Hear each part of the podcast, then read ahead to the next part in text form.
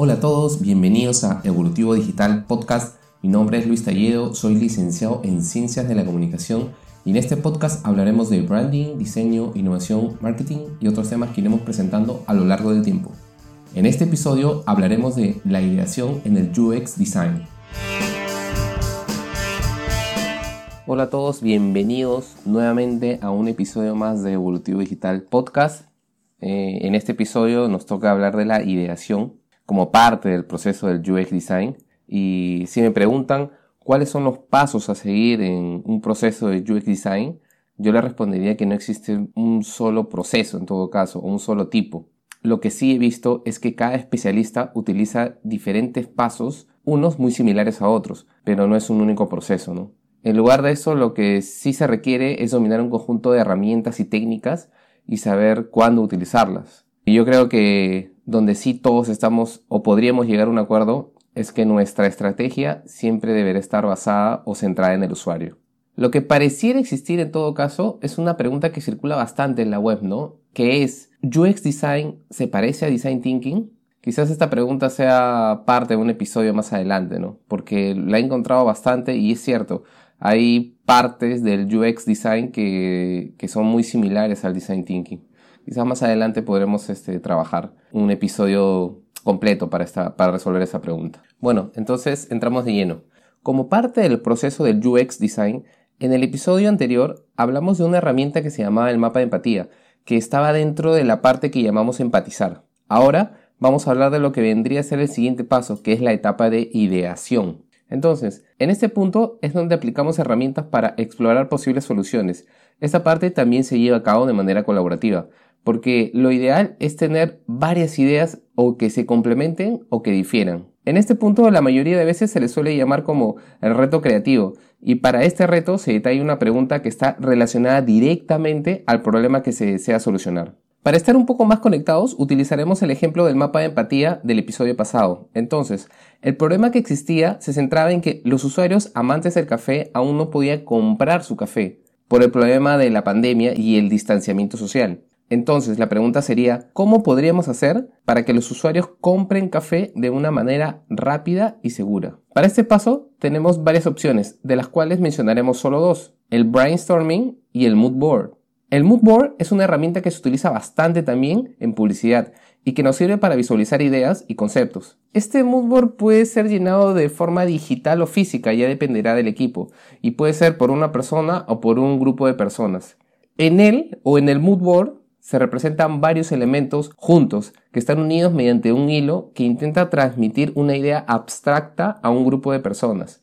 La idea que se plantea es tomada de una manera más lúdica y se puede entender mejor ya que es un poco más visual, ¿no? Y es transmitida como una especie de storytelling. Entonces, ¿cómo hacemos un mood board? Tenemos la opción física y la opción digital. La mayoría de UX o UI utilizan la opción digital en donde se emplean las imágenes de libre uso, ¿no? Como son iconos, ilustraciones, colores, tipografía. Todo juntan un montón de elementos para transmitir una idea. Como referencias puedes encontrar bastantes ejemplos en Pinterest, Behance o Dribble. Solo poniendo la palabra moodboard, ahí te van a salir varios ejemplos, ¿no? Es, es bastante variado. Si el moodboard que deseamos hacer será uno digital, Puedo recomendar dos herramientas que son Canva y la otra es InVision. Recuerden que ambos son libres y tienen una opción de pago. Recuerden que la idea de este proceso es generar ideas, independientemente de las opciones o materiales que se usen. Ahora, ¿por qué realizar un mood board? Yo creo que me parece un punto de inicio bastante interesante para empezar este proceso de ideación, porque siento que esta herramienta es algo lúdica. Creo que plasmar algo de manera lúdica es mucho mejor. El contar las posibles soluciones con imágenes te da otra perspectiva, es un poco más divertida desde mi punto de vista. Y bueno, el tiempo para hacer esto no suele pasar de 20 o 30 minutos, salvo que el proyecto sea un poco más complejo y necesite imágenes de apoyo, un poco más trabajadas y otros elementos, ¿no? Dependerá bastante del proyecto. Les recomiendo este, ver algunos videos de InVision en YouTube, en donde te explican un poco el tema de Moodboard y también en Canva. Hay, hay buenos ejemplos en YouTube. Bueno, y ahora pasemos a la segunda herramienta, que es el brainstorming. Esta herramienta es la más usada en temas de innovación y generación de ideas. Las preguntas deben ser siempre las adecuadas, por lo tanto nosotros debemos tener bien definido lo que es el foco de acción. Asimismo, este, debemos tratar de que el tema nos permita pensar en diferentes ideas, pero que no nos disperse. Lo ideal es que el brainstorming sea llevado por un facilitador y si no hay, pues tendría una persona que asumir ese rol, ¿no? Debemos tomar en cuenta que el ambiente donde se desarrolle ese brainstorming también es muy importante, tiene que ser propicio para las ideas. Yo creo que esta herramienta es la mejor forma para generar ideas rápidamente y desarrollar el entusiasmo y la creatividad. Lo más importante también es que es trabajar en equipo. Algo que me gusta pensar es que para llegar a nuevas soluciones no podemos seguir aplicando las soluciones del pasado, tenemos que generar nuevas. Yo particularmente recomiendo eh, seguir las reglas de la empresa IDEO que se encuentran en internet, ¿no? O, por lo menos tratar de aplicar la mayoría de ellas, que serían definir bien el tema, pensar en ideas disruptivas, tratar de reforzar la idea de los demás, mantener siempre el enfoque, ser bastante visuales y, bueno, lo importante, generar muchas ideas, ¿no? Yo creo que fomentar la diversión, la participación y la libertad creativa es fundamental para que este proceso sea exitoso. Hay videos en YouTube y en la web de IdeoU en donde habla Brendan Boyle, que es el fundador de IDEO Play Lab, y yo los he visto y me parecen súper interesantes. Yo recomendaría darles una, una chequeada por ahí. Traten de, de buscarlo, googlearlo en todo caso. Y ahora, ¿cómo ejecutamos este brainstorming? Como dijimos anteriormente, es importante tener un facilitador. Luego, juntamos un grupo de personas de la empresa, les entregamos unos post con plumones y en un espacio en blanco grande, como puede ser una pizarra o una pared, escribimos una palabra, una frase que se utiliza bastante, que es How might we o cómo podríamos. Esta pregunta, aunque parezca simple, implica muchas cosas. El cómo nos empuja a pensar de distintas maneras y el podríamos implica que las ideas que surjan no son malas ni buenas, son ideas que tienen la posibilidad de resolver un problema. Yo voy a dejar una pregunta al aire y quizás ya muchos equipos la han desarrollado, ¿no? ¿Cómo se imaginan el brainstorming en este contexto de distanciamiento social en donde todos nos encontramos alejados? Eh, ¿Qué imagen, qué imagen se les viene a la mente, no? Interesante, ¿verdad?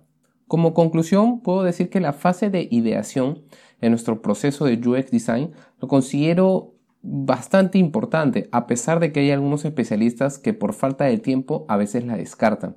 Yo creo que generar muchas ideas nos da un panorama más amplio de las soluciones y aparte genera el trabajo en equipo, ya que las ideas, digamos que se, se complementan, ¿no? La idea, mi idea la, puedo, la puede complementar otra persona o yo puedo complementar la idea de otro. Y ya sea que se utilicen el moodboard o el brainstorming o cualquiera que sea la herramienta, lo ideal es mapear las ideas y demostrar que todas son importantes y que al final lo más importante es llegar a una solución centrada en el usuario, no en nosotros mismos. Eso creo que lo, lo tomaría como una, como una conclusión en, este, en esta fase de ideación.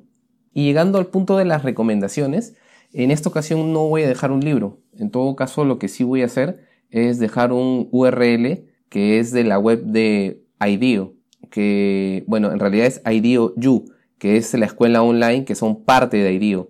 Eh, que los llevará, bueno, este URL los llevará directamente al apartado de brainstorming, en donde podrán encontrar información muy útil con ejemplos y pasos para aplicar esta herramienta. Ahí en el link yo se las voy a dejar en el post de Instagram y Facebook. Yo espero que, que la lean y que, y que, bueno, que la utilicen, ¿no? A mí me parece una herramienta bastante, bastante eh, buena. Eso sería todo. Yo les sugiero que busquen más información en Internet sobre esta fase de ideación y qué herramientas podemos utilizar porque hay infinidad de herramientas, una mejores que otras dependiendo del proyecto en el que estén. Bueno, eso sería todo. Somos Evolutivo Digital Podcast. Síguenos en nuestras redes sociales en Instagram, Facebook como Evolutivo Digital. Comparte el conocimiento, sé tolerante al error y abre tu mente. Nos vemos.